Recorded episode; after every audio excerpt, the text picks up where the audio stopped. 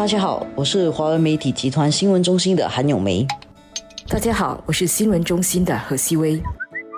今天我们先谈一下关于疫情底下可能发生的一件事情，就是会在下来的一年里面随时可能发生的国会选举。因为星期二政府向国会提成了新法案。如果大选在疫情期间举行的话呢，一些遵守居家通知的选民，他们怎么办？他们可能不住在自己家的所属的选区，有些可能都不能去投票，所以这些东西该怎么处理？这个新的法案里面呢，做了一些安排。这个法案的名称呢，就叫做《国会选举二零幺九冠状病毒疾病特别安排》。这个法案有什么样具体的内容呢？首先，在这个期间，一定还有人呢是需要遵守这个隔离令的，他们是不能够随便外出的。这些人呢，这次的大选里面就不需要投票了。但是，这并不表示他们永远就不需要投票。他们的名字呢，在这个疫情过后会自动的回到这个选民册的。其他的人。可能是一些需要遵守居家通知的人。这些人未必是在自己原来住的房子里面遵守这个通知，那他们呢就会被要求呢到一个指定的地方去投票了。这个地方未必是在他们的所属的选区里面，因为我们知道呢，遵守通知的人包括去酒店啊，还有一些特别的设施的。那他们可能是在这些设施里面呢投票，也可能呢是要到一个方便他们比较靠近的地方呢去投票。在场的工作人员呢就会念出他。他们的名字，还有他们所属的选区，这样才不会造成一些混乱的情况。还有的就是候选人本身，候选人本身当然也有人可能是需要隔离啦、生病啦、住院啦等等的，都不方便自己呢去提交那个提名的表格。这些人其实是可以让人家代表他去提交这个表格的。另外呢，就是在场的工作人员可能会要求那些戴着口罩的，必须把他们的口罩给拿掉。这是为了方便确认他们的身份。有了这个法案，大家心里马上就会问：是不是很快的就要举行大选了呢？其实，在星期二的时候，法案只是提出了一读，接下来还有二读、三读。三读了之后呢，才可以通过的。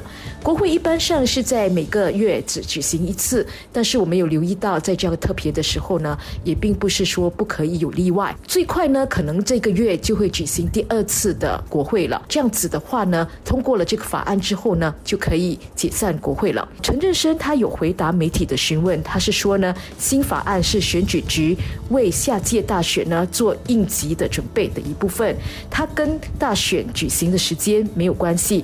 总理呢是会考虑到我国所面临的挑战，包括不断演变的官病疫情，来决定何时举行大选的。陈振声也有说，政府会全力的专注于应对疫情，当务之急呢是帮助受影响的国人和企业，还有就是实施阻断措施来减缓疫情的扩散。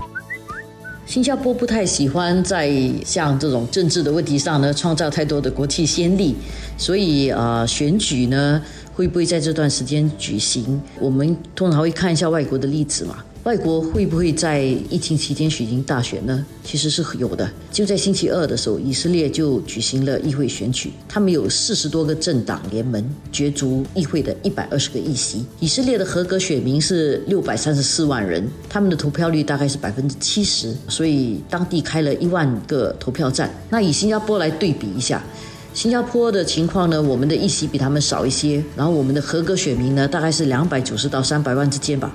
我们的选举是强制性的，所以投票率肯定远远超过百分之七十。所以我想，在这种情况底下，我们也要开好几千个投票站。另外呢，美国的这个威斯康星州也在跟以色列同一天举行了总统大选的初选投票。这个威斯康星州其实也受新冠肺炎的影响哦，他们也因为这个疫情啊而下达了居家令。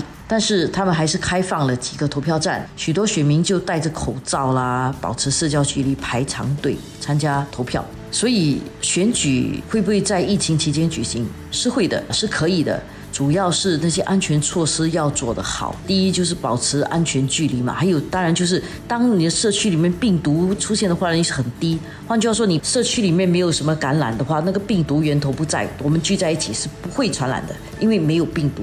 但是为了保险，大家还是保持距离。万一有人身上带着病毒的话，也不至于传给你。所以只要那个病毒在社区里面的获染率非常非常非常低，这样其实举行大选的可能性还是存在的。